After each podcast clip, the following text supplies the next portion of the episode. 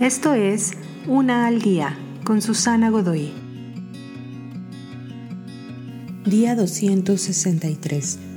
Una comunidad segura para ser tú mismo. Por supuesto que algunas precauciones son necesarias. Algunas personas puede que no entiendan o valoren tu franqueza y la esparzan como en una revista de chismes. Otros, recordando su propio dolor, tal vez reaccionen con sarcasmo, enojo o algún otro comportamiento errático. Será necesario encontrar una comunidad segura en la cual puedas revelarte a ti mismo. Empieza con un consejero experimentado.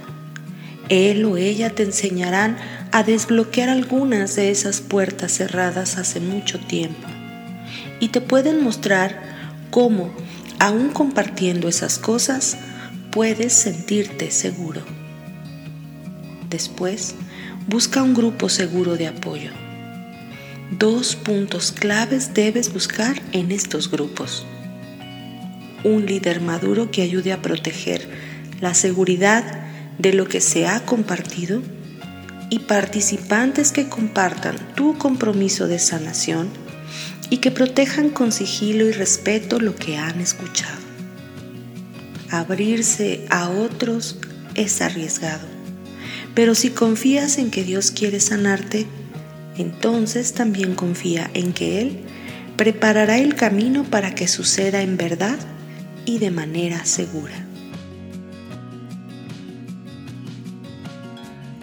Te invito a seguirme en mis redes sociales Facebook, Instagram y YouTube.